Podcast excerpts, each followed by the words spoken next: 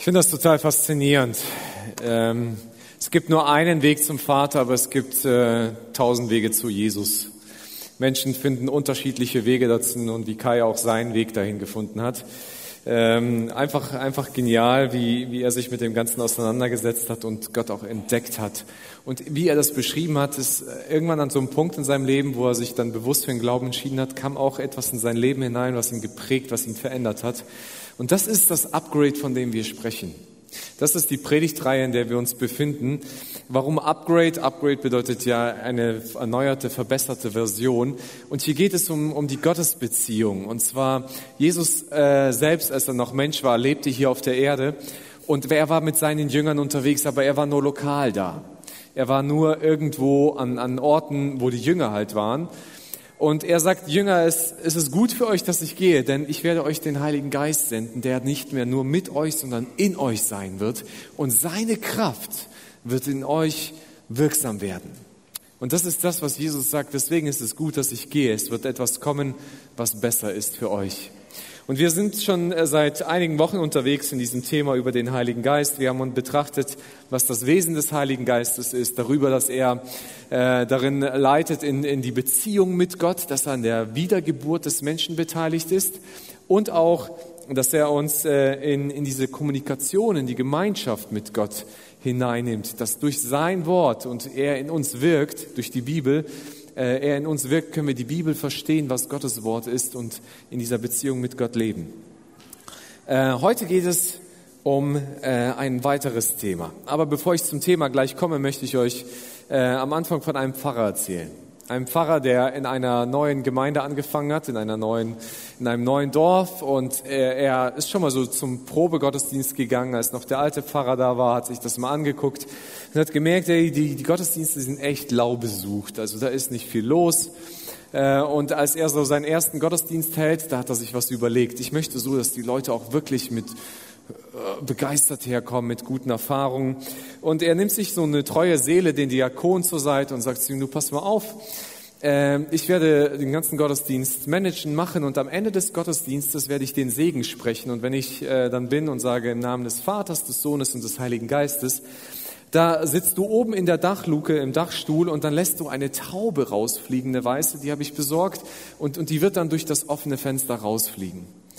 Und der Diakon denkt, ja klar, warum nicht, mal was Neues.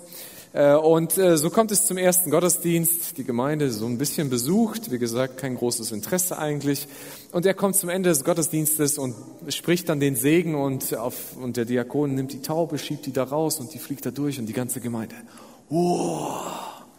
Ja. Ähm, nächster Gottesdienst. Äh, die Kirche ist schon um einiges voller. Mehr Menschen sind gekommen. Und wieder das gleiche Prozedere mit dem Diakon abgesprochen, Taube organisiert und so. Äh, am Ende des Gottesdienstes wieder und äh, äh, im Namen des Vaters, des Sohnes und des Heiligen Geistes und wieder die Taube und die ganze Gemeinde. Wow!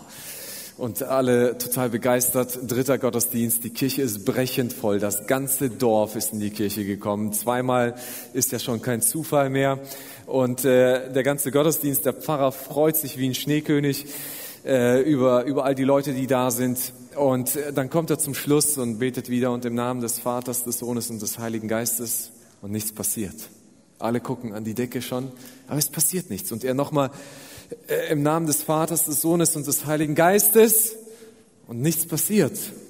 Und alle werden ein bisschen ungeduldig, der Pfarrer auch. Und er will schon zum dritten Mal anfangen, da guckt so ein Kopf aus der Luke raus und der Diakon, Herr Pfarrer, die, die Katze hat die Taube gefressen, hat den Heiligen Geist gefressen. So.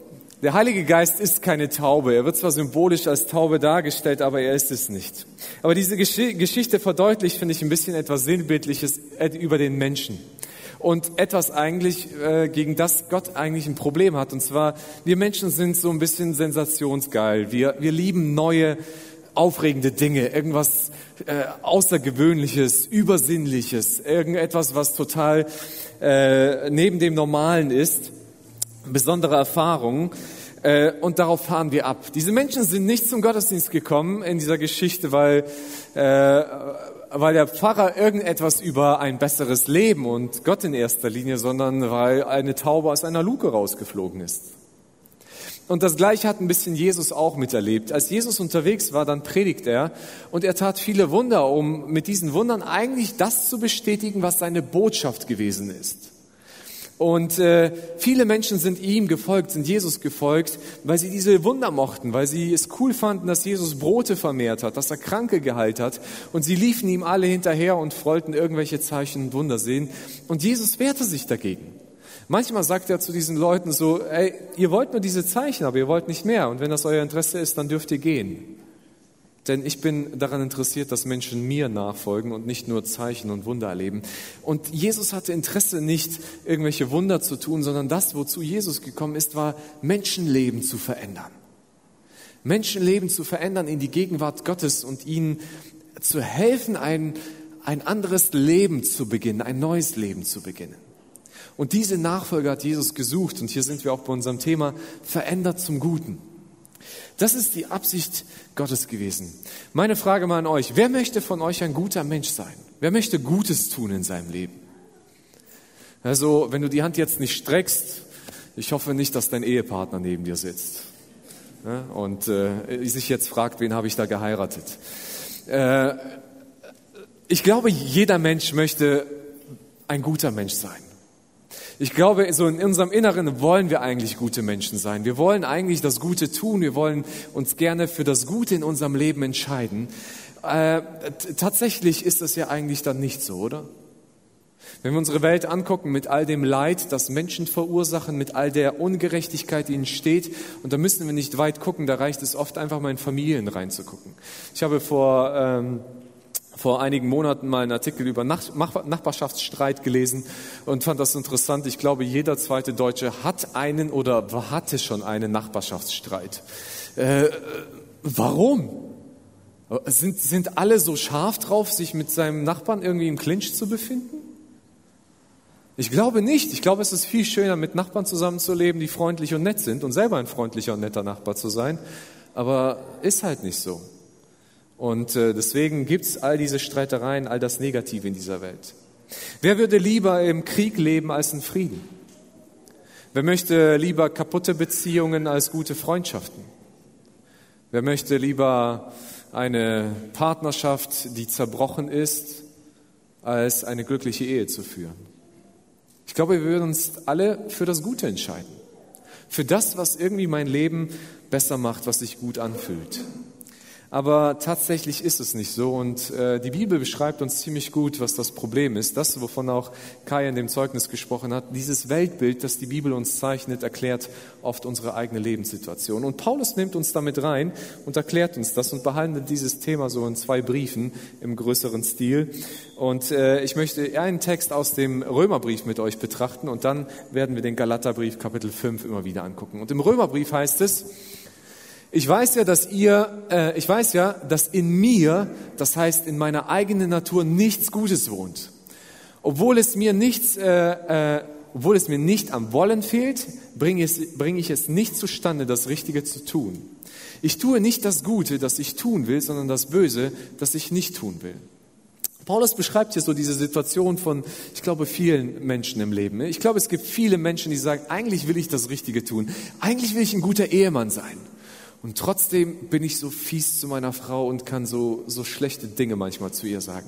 Eigentlich will ich ein guter Vater sein und trotzdem nehme ich mir keine Zeit für meine Kinder. Das, das ist dieser Kampf, der da drin steckt. Ne? Der Mensch ist sich bewusst des Guten und was eigentlich gut ist und trotzdem entscheidet er sich immer wieder für, für das Schlechte, weil er, Paulus beschreibt die, die meine eigene Natur, ein anderes Wort oder eine andere Übersetzung sagt hier die sündige Natur in einem, dieses, dieses Ego, das in einem drin steckt. Und das führt uns immer wieder dazu, dass wir uns für das Negative entscheiden. Ich will euch das mal mit einem Haus vergleichen, das, wir, das uns jetzt ein bisschen begleiten wird. Wenn dieses Haus dein Leben darstellt, äh, dann, dann ist das dein Leben und in diesem Leben bist du drin und deine sündige Natur ist Teil deiner Identität. Und diese Identität ohne Jesus ist meine sündige Natur. Das Ding ist, diese sündige Natur ist der Boss in mir. Sie, sie, sie regiert in mir und ich bin ihr Sklave. Also ich will es nicht tun und ich tue es trotzdem immer wieder. Ich will eigentlich das Richtige tun und trotzdem tue ich immer wieder das Falsche. Eigentlich wollte ich nicht lügen und dann habe ich es doch getan. Und das ist die Realität, in der wir drin leben. Diese, diese Realität, mit der werden wir geboren. Wir sind als schon, ja, irgendwann als Kinder infiziert mit dieser sündigen Natur. Und immer wenn ich so Artikel über Psychologie dergleichen lese und wo äh, Psychologen sagen oder Anthropologen sagen so, Menschen, der Mensch ist von Natur aus gut, dann frage ich mich, mit welchen Menschen hast du zu tun? Hast du jemals eigene Kinder gehabt? Und dann sag mir mal, ob die von Natur aus immer gut sind. Also äh, wir haben vier Kinder und ich glaube, ich war nicht anders als Kind. Bin mir ziemlich sicher, dass ich nicht anders als Kind war. Die haben viele Sachen gemacht, die, äh, die habe ich ihnen nicht beigebracht. Ich habe ihnen nicht Lügen beigebracht. Ich habe ihnen nicht beigebracht, äh, habgierig zu sein oder dergleichen. Und trotzdem steckt das in den Kindern drin. Und wenn wir als Eltern uns nicht bemühen würden, noch unsere Kinder zum Guten zu erziehen, zur Höflichkeit und zu solchen Sachen, ich glaube, die meisten Kinder wären ziemlich große Egomanen. Und die meisten Menschen würden dazu werden. Und dann dreht es im Leben nur um sich. Heißt nicht, dass der Mensch auch nicht sich immer wieder mal auch für das Gute entscheiden kann, aber nicht durchgängig. Das sind die Folgen der sündigen Natur. Und Paulus beschreibt im Galaterbrief, wie diese Dinge aussehen können. Er hat da mal so eine Liste aufgestellt. Diese Liste ist nicht vollzählig, sagt er selber, sondern da, da gehört noch vieles mehr dazu. Aber vielleicht findest du dich selbst in etwas drin. Er sagt in Galater 5, 19 bis 21, die, die Werke, also das, was diese sündige Natur uns bewirkt, sind sexuelle Unmoral, Schamlosigkeit, Ausschweifung, Götzendienst, okkulte Praktiken, Feindseligkeiten, Streit, Eifersucht, Wutausbrüche, Rechthaberei, Zerwürfnis, Bedürfnisse, Spaltungen, Neid, Trunkenheit, Fressgier und noch vieles andere. Also ich habe mich schon bei einigen dieser Dinge gefunden, die auf mein Leben zugetroffen haben und mit manchen ich noch vielleicht auch immer wieder so zu kämpfen habe. Und wenn du das nicht gefunden hast, dich nicht gefunden hast, die Liste geht auch weiter, was das anbetrifft. Und Paulus sagt, das sind die Auswirkungen, die in unserem Leben entstehen, wenn die sündige Natur in unserem Leben wirkt. Aber wenn das, was passiert ist, was wir heute in der Taufe gefeiert haben, und zwar, dass ein Mensch sich dafür entscheidet, dass Christus in sein Leben reinkommen darf, dass, dass Jesus Christus ihm ein neues Leben schenkt, dass ihm die Schuld vergeben wird, die Sünde vergeben wird, die er getan hat, er um diese Vergebung bittet und sich auf diese Beziehung mit Gott einlässt, ist Gottes Geschenk, dass er dir den Heiligen Geist schenkt. Das ist das absolut Geniale. Und dann kommt der Heilige Geist in unser Leben rein und er sagt zu dir, du musst nicht mehr Sklave sein. Im Galater 5,13 heißt es, Geschwister, ihr seid zur Freiheit berufen. Freiheit, nicht mehr Sklaverei. Doch gebraucht eure Freiheit nicht als Vorwand, um die Wünsche eurer selbstsüchtigen Natur zu befriedigen, sondern dient einander in Liebe. Was jetzt passiert ist, ich bin frei. Das Ding ist, ich bin aber nicht frei zu tun lassen, was ich möchte, sondern ich bin frei zu entscheiden, wer über mein Leben bestimmen darf, und zwar der Heilige Geist, ob er der Boss sein darf oder ob ich mich entscheiden möchte, dass die sündige Natur wieder die Regierung übernimmt in meinem Leben. Das ist die Freiheit, zu der Christus uns befreit hat. Und das ist eine wichtige Erkenntnis, die du mitnehmen musst, denn äh, äh, genau, also zu dieser Freiheit sind wir befreit. Das Ding ist, diese beiden liegen im Clinch miteinander.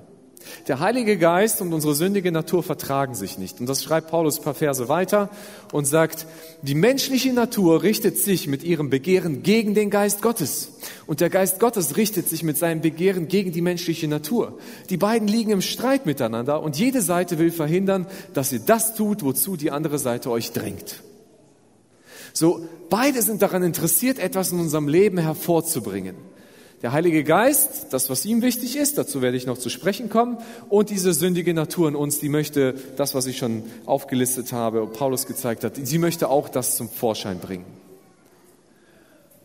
Und beide haben gegensätzliche Ziele und diese streiten im Prinzip gegeneinander in mir. Und das Ding ist, ich kann mich entscheiden, welch, wer von denen den Herrschaftsanspruch in meinem Leben antreten darf. Der Heilige Geist darf herrschen oder eben die sündige Natur. Wenn ich mich für die sündige Natur entscheide, dann werden die Sachen rauskommen. Ich muss mir bewusst sein, dass die Herrschaft des Heiligen Geistes, dass ich mich für die Herrschaft des Heiligen Geistes entscheiden kann.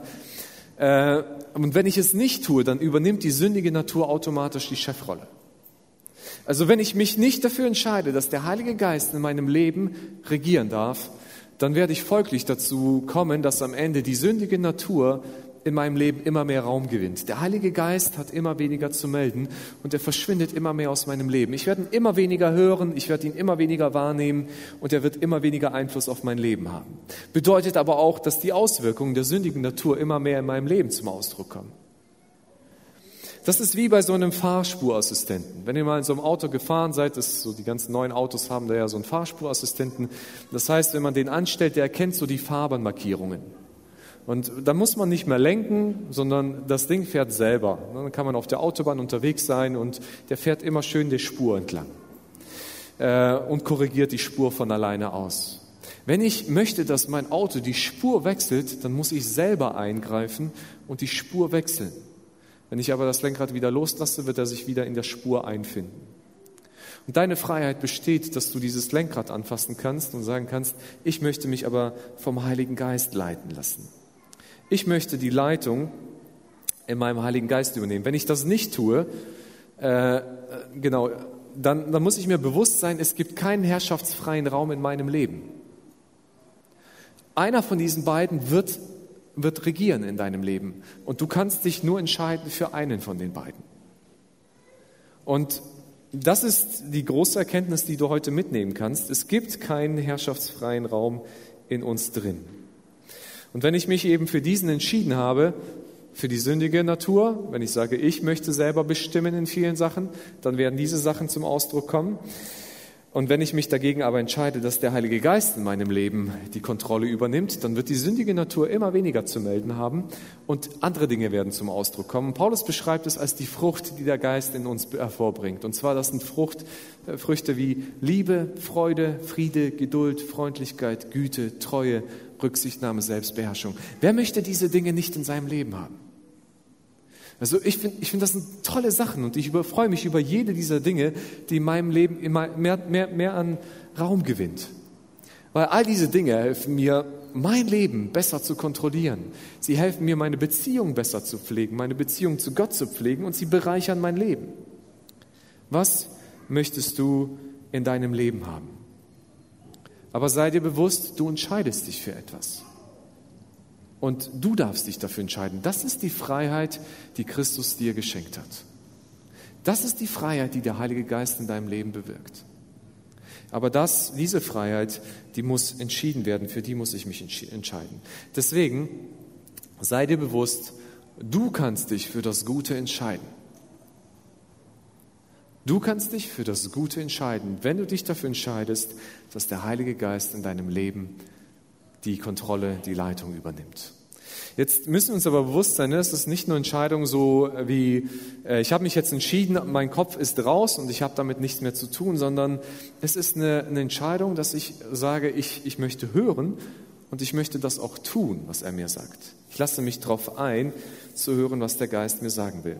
Paulus fordert mehrfach im Galaterbrief in Kapitel 5 dazu auf, dass wir das tun. In Galater 5, 16 sagt er, schreibt er, lasst den Geist Gottes euer Verhalten bestimmen, dann werdet ihr nicht mehr von den Begierden eurer eigenen Natur äh, oder müsst ihr denen nicht mehr nachgeben. Galater 5, 18. Wenn ihr euch jedoch vom Geist Gottes führen lasst, steht ihr nicht mehr unter der Herrschaft des Gesetzes. Das ist ein Ausdruck. Äh, das Gesetz zeigt uns, was diese sündige Natur auch ist. Galater 5, 25. Da wir also durch Gottes Geist ein neues Leben haben, wollen wir uns jetzt auch, von, auch auf Schritt und Tritt von diesem Geist bestimmen lassen. Paulus fordert die, die Christen immer wieder auf und sagt, lasst den Heiligen Geist in eurem Leben regieren. Wandelt in diesem Geist, lebt mit diesem Geist, lasst ihn euer Leben mitbestimmen. Und das ist die Einladung, die Gott, euch, die Gott uns gibt und sagt, und wenn wir das tun, dann müssen wir nicht mehr Sklave dieser sündigen Natur sein. Dann werdet ihr nicht mehr dem Begehren eurer eigenen Natur, der sündigen Natur nachgeben. Ist das nicht cool? Ist das nicht eine tolle Einladung? Die Frage ist, wie sieht das dann immer praktisch aus? Und ich habe mir einfach vier Schritte äh, überlegt, die ich dir mitgeben möchte, die dir dabei helfen können, immer mehr den Heiligen Geist in deinem Leben Raum zu geben. Das erste ist, sei dir deiner Identität bewusst. Ja? Manch, manche Menschen haben als Christen immer noch diese Identität, ich bin ein elendiger Sünder, ich schaffe es sowieso nicht. Und, und Jesus hat das nicht über dich gesagt. Jesus hat gesagt, du bist geistbegabt, der Heilige Geist wohnt in dir und du bist dazu in der Lage, über diese sündige Natur zu herrschen. Durch den Heiligen Geist. Du bist Gottes Kind. Du bist errettet. Gott hat sich für dich entschieden und er hat dir ein neues Leben gegeben, so wie André es beschrieben hat. Du bist eine neue Schöpfung. Du bist etwas, was ganz Gott Neues in dir angefangen hat und du musst nicht mehr sündigen. Früher musstest du, du wolltest nicht, aber hast es am Ende trotzdem dann getan. Und jetzt sagt Gott, du musst nicht. Du hast eine neue Identität. Und wenn wieder so die Versuchung lockt und sagt, irgendwas Schlechtes zu tun, dann hörst du vielleicht diese Stimme, die dir sagt, ach, du schaffst es sowieso nicht, gib auf, du bist sowieso ein elendiger Sünder. Dann kannst du sagen, nein, Gott hat mir eine neue Identität verliehen. Ich muss nicht mehr sündigen, weil ich Kind Gottes bin, weil ich befreit bin, weil ich zur Freiheit berufen bin. Das ist meine Identität. Und ich glaube an diese Identität. Und ich halte fest an dieser Identität. Wie du diese Identität stärken kannst, das ist auch der zweite Punkt, den ich dir mitgeben muss. Äh, nur noch ein Bibelvers zu dieser Identität. Ne? Galater 5,25. Da wir also durch Gottes Geist ein neues Leben haben. Dieses neue Leben ist deine Identität. Sei dir bewusst, du bist nicht mehr der alte Mensch, du hast dieses neue Leben. Das zweite, was ich dir mitgeben will, ist, sei mit dem Heiligen Geist eng verbunden. Gott lädt uns ein in diese Beziehung. Und wenn wir diese Beziehung zu Gott suchen, dann, dann nimmt er immer mehr Raum in uns ein. Jakobus hat das mal folgendermaßen beschrieben. In Jakobus 4, Vers 8 sagt er, sucht die Nähe Gottes, dann wird er euch nahe sein. Sucht die Nähe Gottes. Sehn dich danach, streck dich danach aus, Gott zu suchen. Es ist nicht so, dass ich mich einmal entschieden habe und dann so fertig aus, den Rest macht Gott jetzt von alleine und was er nicht macht, macht er halt nicht. Nein, es ist die Einladung zu sagen, ja, ich suche diese Gegenwart Gottes, ich suche Gott in meinem Leben. Und sich darauf einzulassen, diesem Gott zu begegnen. Benny hat das letzte Woche uns mitgegeben. Wie suche ich diese Gegenwart Gottes? Als erstes in, in seinem Wort, in der Bibel, die er uns mitgeteilt hat. Da hat Gott zu uns gesprochen. Und wenn der Heilige Geist in uns ist, dann spricht er durch die Bibel zu uns. Und wenn du diese Entscheidung vor Gott gesprochen hast, manchmal ist es, wir können den Geist so dämpfen in uns. Wir können den so in den, so, sag ich mal, zum Schweigen bringen. Und dann dauert das manchmal wieder, bis, bis er anfängt zu reden, weil ich dann ganz bewusst ausstrecke und wieder Gott suche und dann fängt er wieder an zu reden. Aber ich, er redet. Wenn die Bibel lesen, dann redet er zu uns. Und im Gebet können wir Gott die Antwort dazu geben und wir können Gott im Gebet suchen und ins Gespräch mit Gott kommen. Such die Gegenwart Gottes. Sei eng mit dem Heiligen Geist verbunden. Das Dritte, was ich dir mitgeben will, ist, sei gehorsam. Wenn der Heilige Geist spricht, dann hör auf ihn. Meine Kinder können, und ich glaube, Erwachsene sind manchmal so, wir sind gerne dort gehorsam, wo es uns passt. Also wenn wir irgendwas sagen, was mir gefällt, dann mache ich das gerne. So Kinder kommen zum Essen, ich habe Mordshunger, es gibt lecker Burger, Kinder kommen sofort zum Essen. Dann sagen wir, Kinder, räumt mal euer Zimmer auf. Nee, habe ich keine Lust drauf. Dann dauert das dann immer länger oder vielleicht gar nicht. Aber so sind wir Erwachsenen manchmal auch. Und genauso auch im Geistlichen. Manchmal wollen wir so, ja, Jesus, helf mir da, meinen Teil zu verändern, meinen Teil besser zu machen im Leben. Aber eigentlich gibt es da Sachen, die will ich gar nicht, dass du die veränderst, dass du die nicht anpackst. Sei gehorsam. Ich möchte nochmal das Zitat aus meiner ersten Predigt hier bringen von äh, Jakob äh, Abrell, der gesagt hat, dann machen wir zurück. So irgendwie spinnt das hier. Äh, eine Folie zurück, könnt ihr das mal oben machen? Jakob Abrell hat dieses geniale Zitat gebracht, der Heilige Geist bewirkt in unserem Leben, dass Unmögliches möglich und Mögliches unmöglich wird. Ich möchte euch ein Beispiel erzählen von, von einem Gespräch, das ich gestern erst hatte. Und ich dachte, ich nehme das heute mit dritten. Mit jemandem, der ein wirklich kaputtes Leben hatte. Und, und er hat sich dafür entschieden, dieses Leben neu mit Gott zu beginnen. Und er hat in ihm Veränderung bewirkt. Er war früher Alkoholiker und äh, ist heute trocken. Und er sagt, weißt du, Viktor, wir haben gestern äh, einen, netten, gemütlichen Männerabend gehabt. Und er hat ihn mitorganisiert und er sagt, weißt du, ich mag das hier und jeder kann auch sein Bier trinken, damit habe ich gar kein Problem. Aber wenn sich, wenn sich Leute anfangen zu betrinken, dann, dann kann ich das nicht mehr. Er sagt, wenn so diese Sprüche so, du bist mein bester Freund kommen, er sagt, ich, ich, ich, da kriege ich einen Hals, ich, ich, ich kann das nicht mehr. Das war früher mein Leben, das funktioniert bei mir nicht mehr. Wenn auf einmal, was früher möglich ist, war, unmöglich wird. Früher, da musste er trinken. Und jetzt sagt, jetzt kann ich das nicht mehr in, in Gegenwart von solchen Menschen, die sich betrinken. Das, das, das stört mich. Ich kann das nicht mehr. Und dann hat er gestern eine, eine andere Situation gehabt. Er, oh nee, die letzte Woche hat er die Situation gehabt oder diese Woche. Er musste äh, was einkaufen. Das waren so Holz-USB-Platten und er hat die bei sich in den, ins Auto eingeladen. Und er brauchte 14 Stück, aber äh, der, äh, der Verkäufer hat sich verzählt. Der hatte ihm 15 mitgegeben und so hat er die dann 15 im Auto gehabt. Er hat aber schon bezahlt gehabt und wollte schon losfahren dachte noch, ich zähle nochmal nach und zählt nochmal durch und es waren 15. Und er sagte dann wörtwörtlich, und der Heilige Geist sprach zu mir, du musst das, du musst das zurückgeben. So, und dann ist er ausgestiegen und, und ist zu ihm hingegangen, hat zum Verkäufer gesagt, ey, du hast dich verzählt, du hast mir eine zu viel mitgegeben. Komm, ich lade wieder aus, ich muss die wieder zurückgeben. Und er hatte noch jemanden mit und er sagt, ich hat mich so gefreut, dass ich dem auch zeigen konnte, wie, wie ich das Richtige gemacht habe. Und es hat sich gut angefühlt, sagt er. Eigentlich hätte er jetzt mit einer Platte mehr nach Hause fahren können, hätte kein Mensch gemerkt und sich beschwert. Aber der Heilige Geist hat gesprochen und gesagt, mach das. Und er war gehorsam. Er hat auf das gehört, was der Heilige Geist ihm gesagt hat.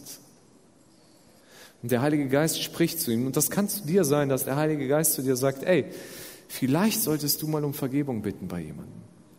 Und dann geh und tu es. Vielleicht solltest du mal diese eine oder andere Sache lassen. Dann lasse sie. Und dann sagt dir der Heilige Geist, geh mal zu diesem Menschen hin und ermutige ihn. Und dann gehst du hin und ermutigst ihn. Und dann gehst du zu deinem Arbeitskollegen und sagst ihm ein paar nette Worte, weil der Heilige Geist dir aufs Herz gelegt hat. Und wenn du diese Dinge tust, dann wirst du merken, wie der Heilige Geist immer mehr die Kontrolle in deinem Leben übernimmt. Das vierte, was ich dir mitgeben möchte, ist, gib ihm sein, dein ganzes Leben. Also das, was nicht funktioniert, ist Kompromisse. Und diese Kompromisse, die schaden oft äh, uns selber. Und ich glaube, das ist ein großes Problem. Ich glaube, es gibt viele Christen, die wollen so den Heiligen Geist und Gott als Problemlöser in ihrem Leben haben. So Gott, das, das ist der Teil meines Lebens, der nicht funktioniert. Hier kannst du gerne wirken, tun und walten. Und dies ist der Teil meines Lebens, den ich ja eigentlich liebe. Da sind so ein paar Probleme und Sünden mit dabei, aber eigentlich mag ich die. Da ist mein Stolz mit drin, den ich gerne nicht aufgeben möchte. Da ist äh, sonst noch etwas, was ich gerne haben möchte. Und dann wollen wir Gott gern diesen Teil abgeben. Aber was passiert, ist dann sehr gefährlich. Und ich möchte das anhand einer, ähm, äh, an einer Geschichte ein bisschen verdeutlichen. Äh, eine Geschichte, die aus dem Orient stammt. Und zwar gab es da mal einen Kaufmann, einen sehr gewitzten Kaufmann, der hieß Salem. Und äh, Salem ähm, hatte ein Problem. Bei ihm ist sein, sein Laden abgebrannt. Er hatte einen Teppichladen und da ist alles verbrannt. Und Salem wollte aber wieder seine Existenz aufbauen und äh, er brauchte dafür Startkapital. Also beschloss er, sein Haus zu verkaufen, zwischenzeitlich irgendwo ganz klein unterzukommen und sein schönes Haus zu verkaufen, damit er mit diesem Geld den Laden wieder neu aufbauen konnte. Er hat sich etwas sehr Kluges überlegt, und zwar wollte er sein Haus verkaufen, äh, indem er einen dicken Nagel in einen Pfosten reingeschlagen hat. Äh, und er wollte das Haus verkaufen, aber diesen Nagel nicht. Und so hat er einen Kaufvertrag aufgestellt äh, und gesagt, ich verkaufe mein Haus, aber diesen Nagel verkaufe ich nicht. Es gab einige, die interessiert waren. Der Preis war richtig gut, sehr moderater Preis, gut. Also er hat ihn nicht hoch angesetzt. Und einige kamen vorbei, guckten sich das an und sagten, naja, das ist mir aber zu komisch mit dieser Nagelgeschichte. Ich weiß nicht, wo der Haken dran ist.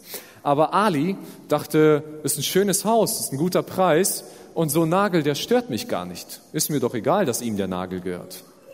Und äh, Ali handelte noch ein bisschen mit Salem und holte sich noch ein bisschen einen tieferen Preis raus und so verkaufte er den mit Kaufvertrag, wo drin steht, dieses Haus wechselt den Eigentümer bis auf den Nagel, der in diesem Haus drin ist.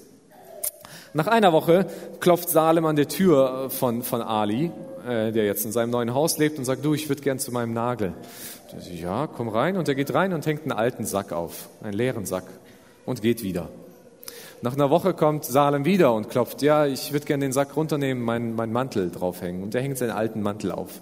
Und so geht das paar Wochen. Immer wieder kommt er rein und raus, mal nimmt er eine Sache raus, mal hängt er wieder eine Sache auf. Und so geht das eine ganze Weile weiter. Ist zwar nicht so toll, aber schlimm ist es auch erstmal nicht. Hängt immer irgendetwas im Haus rum. Bis eines Tages Salem so die Straße hinunter einen toten Esel angeschliffen kommt. Und er schleift diesen Esel bis vor das Haus von Ali, klopft an und sagt, du Ali, ich will zu meinem Nagel. Ali guckt erstmal komisch und dann nimmt er diesen Esel, packt ihn sich irgendwie auf die Schulter und mit aller Kraft hängt er ihn auf diesem Nagel auf. War ein dicker Nagel. Und dann hängt auf einmal dieser Kadaver in diesem Haus drin. Und Ali, Salem, was ist los? Das geht doch nicht. Wie soll ich hier drin leben? Das Ding stinkt. Das ist hässlich. Und Salem sagt zu ihm, du Ali, das ist dein Problem, mein Nagel und ich kann aufhängen, was ich will. Und Ali will diskutieren, machen und Salem die ganze Zeit, nein, es ist mein Nagel, aus. Ali geht zum Richter des Dorfes und sagt zu ihm, du, da läuft etwas mächtig schief. Der, der Salem hängt da einen toten Esel in mein Haus. Und der Richter guckt sich den Kaufvertrag an und sagt, ja Ali, du hast Pech gehabt, das ist sein Nagel und er darf mit dem machen, was er möchte. Ali geht zu Salem und sagt, du, wie können wir uns einigen? Und Salem sagt zu ihm, weißt du was? Du kannst gerne ausziehen, ich habe kein Problem. Aber der Nagel bleibt meiner. Und ich gebe dir keinen Pfennig, wenn du ausziehst. Am Ende zog Ali aus und Salem zog wieder in sein altes Haus, ohne etwas dafür bezahlt zu haben. Und so ähnlich ist das, glaube ich, mit dieser sündigen Natur in unserem Leben. Wenn wir, wenn wir dem Heiligen Geist nicht die Kontrolle über unser ganzes Leben geben, dann wird sich diese sündige Natur Stück für Stück den Raum zurückerobern. Weil sie will einfach immer ein bisschen mehr haben. Und weil wir den Heiligen Geist nicht erlauben, dieses Stück wegzunehmen, wird sie sich immer mehr ausbreiten. Und irgendwann wird sie ganz den Heiligen Geist vielleicht verdrängen und wir werden so zu lauwarmen Christen, die nicht wirklich Gott nachfolgen. Und deswegen meine Einladung an dich, leb nicht so ein Prinzip, dass du sagst, ich will nur ein bisschen von meinem Leben Gott abgeben, sondern gib ihm sein, dein ganzes Leben ab. Mit all dem Schönen und all dem Negativen, mit all den Problemen und mit all deinen Erfolgen, gib ihm dein ganzes Leben ab. Und wenn du ihm dein Leben abgegeben hast, wenn du den Heiligen Geist da reinreden lässt in diese Dinge, dann wird er bei dir diese Frucht, die er bewirkt, bei dir immer mehr hervorbringen. Vertraue ihm dein Leben an. Paulus sagte, äh, schrieb in Galater 25, ne, äh, wir wollen uns jetzt auch auf Schritt und Tritt von diesem Geist bestimmen lassen. Nicht ab und zu mal, sondern auf deinem ganzen Lebensweg soll der Heilige Geist dich lenken. Und dann darfst du dir sicher sein, ich kann mich für das Gute entscheiden. Diese Kraft, die der Heilige Geist ist, er ist nicht nur, dass er die Freiheit schenkt, sondern er gibt dir auch das Vermögen dazu, die Kraft dazu. Du darfst dich für das Gute entscheiden. Wenn du dich dafür entscheidest, dass der Heilige Geist in deinem Leben bestimmen darf, er dich lenken darf, er dich leiten darf. Und das wünsche ich dir. Ich glaube, dein Leben wird reicher und schöner. Gott segne dich dabei. Amen.